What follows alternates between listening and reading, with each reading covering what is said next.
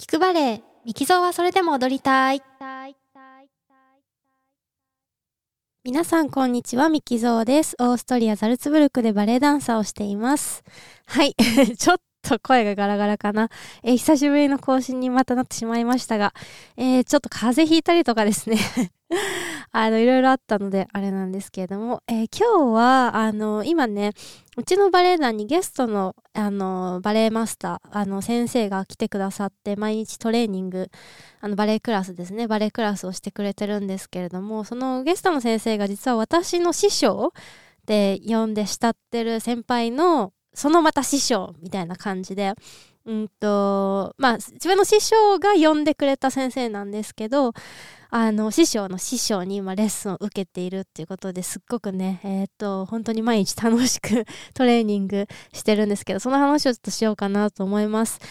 えっとね、もう本当にまだね、数日しか彼と一緒にね、レッスンしてないんですけど、その師匠の師匠、ややこしいね。そのゲストの先生とレッスンしてないんですけど、もうあの、大好きになってしまって、うんと、ああ、なんか、この先生に毎日、あ、この先生にね、若もっと若い頃に出会ってね、なんか毎日、うん、この人のレッスンを受けることができてたら、まあ、あの、今あるバレエ学校で教えてる先生なので、そのバレエ学校に自分が若い時に行ってて、その先生に教えを受けることができてたら、もうなんか自分のバレエ人生全然違うものになってたんじゃないかなっていう風な思いがね、ちらつくぐらいにはね、本当に体が整うし、あの、あーなんか、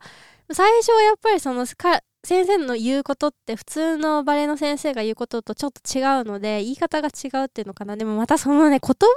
遣いっていうかね言葉のチョイスがまたいいんですよね。言葉のチョイスもいいしユーモアのセンスもすごくいいしすごいあの自然にうん、彼の言うことを受け入れられるしすごく理解しやすいんですけど。うんとなんだろうな。だからすごい体がいいところに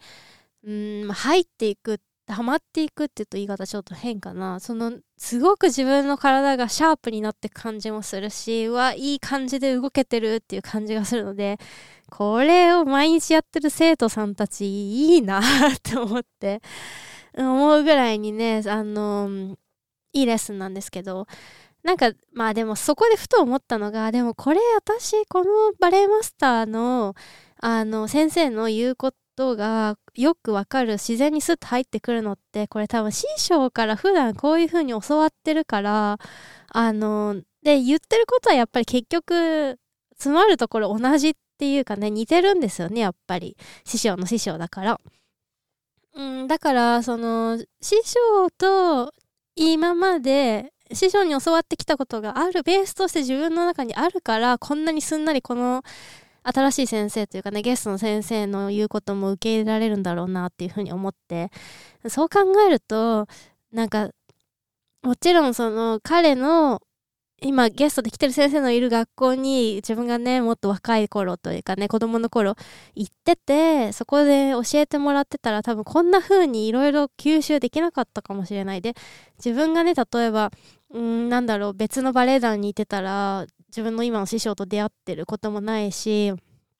うんまあなんか何が 人生で起こったことの何が一番自分に影響するか分かんないし人生で起こらなかったことの何が自分にとっていいかって分かんないよなってちょっと思ったんですよね。ちょっとうまくまとまらないんですけど。まあでも結局ね今のじ今のこのもうすぐ私31になりますけどもいやこの荒沢の時期にこの先生に出会ったっていうことが多分きっと自分に意味のあることなんだと思うし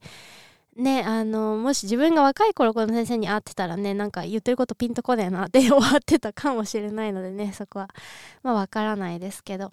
まあ、今出会えたことに意味があると思ってその出会いに感謝してまたまああと数日なんですけどねあの頑張っていろんなことを吸収していきたいなと思います。そうそう彼がね今日レッスンの最後にね言ってたのですごい印象的だったのがこう1個のエクササイズをみんなでうんと1回やってちょっとこれもう1回やってみましょうって言ってもう1回やったんですよね。でもう1回やった時に今皆さんが2回目やった時ってもうす全然1回目よりよくできたよねって言ってであのこれ自分の若い生徒にも言うんだけどプロフェッショナルの世界でこのいかにこの2回目やった時2回目はもう振り付けもバッチリ頭に入ってるし自分が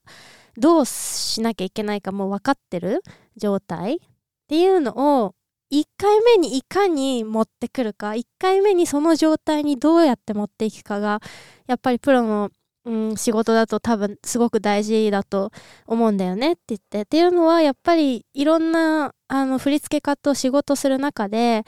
あの一番最初にあのその人のスタイルだったりとかその人のやってほしいことをゲットできたあのキャッチしてそれをやってみせれた人が「はいじゃああなたその役あげる」ってなるじゃないって言って。まあ実際そうなんですけど。っ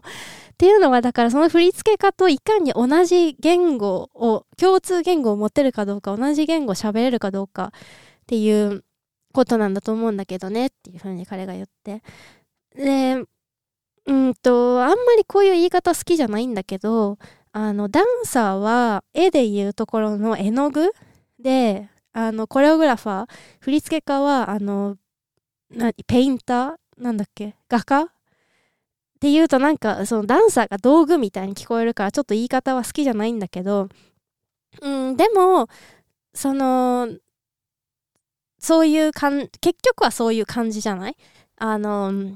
結局振付家がやっぱりペインターで、ダンサーってその表現手段というか、感じになってしまうことがあるんだけどあのなんか彼ら振付家が私ダンサーとしての私を使うんだっていう彼の彼の作品のために私を使うんだって思うんじゃなくて私が、うんと、彼らに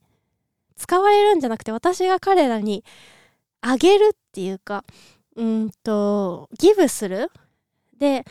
そのギブするのは私たちの作品のために私ができることを振り付け家なりそのプロダクションの監督なりにギブするっていう風にあの思ってほしいんだよねっていう風に言っててなんかもう本当に 本当にそうだなっていうなんかそういう感想しか出てこないの私みたいな思ったんだけど。あのなんかやっぱプロでやってるとそのなんだろうなその全然今まで自分が学校とかねそれまでのキャリアでやってこなかったこととかも全然なんか思いもしない価値観にぶつかったりとか思いもしない美的感覚に出会ったりとか、うん、してなんかあとこう踊っていく中でなんか自分そのマリエオネットみたいっていうかそれこそそのペインターが使う絵の具みたい道具みたいって思っちゃうことがあるんですけどそうじゃなくてやっぱり一緒にその作品をそのプロジェクトをやるために何ができるか考えていくことってすっごい大事だなと思ってあの今一度忘れちゃいけないなそので新しい価値観とかね全然自分の知らない美的感覚に出会うことってやっぱすごいラッキーだからあの